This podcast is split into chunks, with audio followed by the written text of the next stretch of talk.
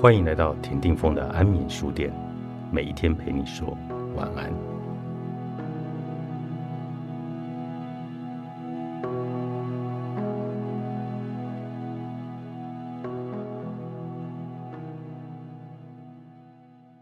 有位明星向我展示他的包包时这样说：“他有很多的名牌包，他们就是我的家当和资产。”原来他在某一段财务出现问题时。卖掉前男友送的名牌包，拿到一大笔现金，换得之后三个月的温饱。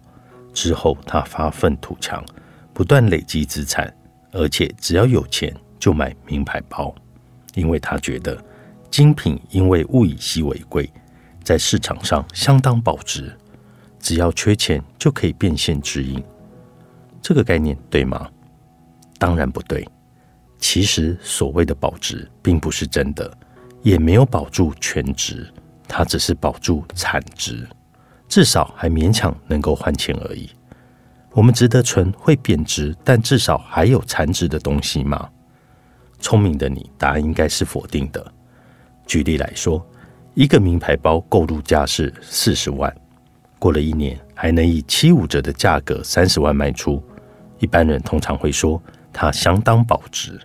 但这一笔买卖代表这个商品。无法为我们带来正现金流，除了十万元的损失之外，算仔细点，还得扣掉这笔钱。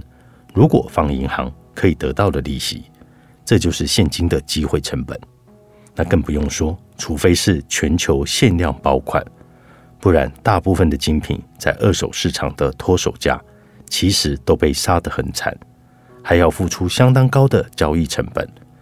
二手店家卖的三十万元，基本上可能只给寄卖者十二万到十五万。同样的道理，也能够套用在珠宝饰品上。你自己戴的首饰就是当耗材吧，不用想太多。我自己的界定方法是：如果它稀有、够大、成色好，可以登上国际拍卖会接受买家竞逐，在变卖时不减损价值，是可以被当成资产的。基本上，三克拉以上的成色好的钻石是可以视为资产，但是它的交易成本很高，也没有利息哦。但如果你只是买来佩戴，比如说一条二十万元的西牌名牌手环，二手价格常常是五万元，绝对不是资产。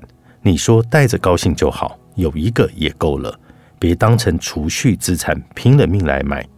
我真的看过每一年到银楼买饰金。或者小金锁片存起来的女性，自以为保有相当的价值，但事实上只满足了心理的感觉。正确判断资产或耗材，可以让你在花钱时保持理性，不要让自己为购物行为合理化，一厢情愿的以为你买进的是资产，其实是让你越买越穷的耗材。也许你会问，那黄金是资产还是耗材呢？简单来说。黄金不是耗材，但也不是太好的资产，因为黄金本身没有利息，本身也无法带来现金流。真的不要再怀念老一辈的说法。你看，在逃难的时候啊，黄金比货币好用多了。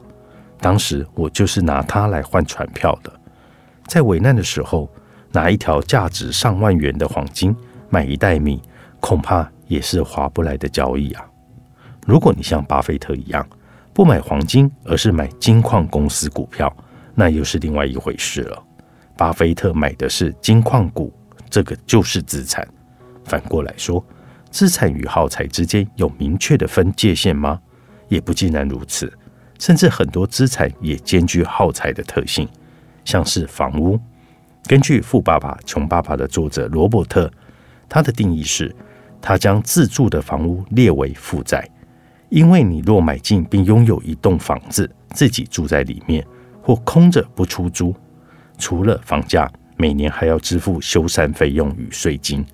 但如果你用这栋房子来创造收入，它又具备资产的性质。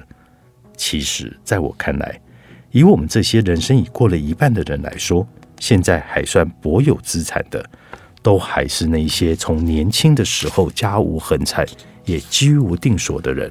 靠着自己的血汗努力，省吃俭用，买了自己住的耗材房，虽然付出的代价很大，但也赚取了房价与通膨齐飞的利润。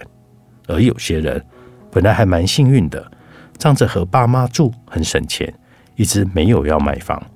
等到某一天必须分家出来住，才发现房价飞涨。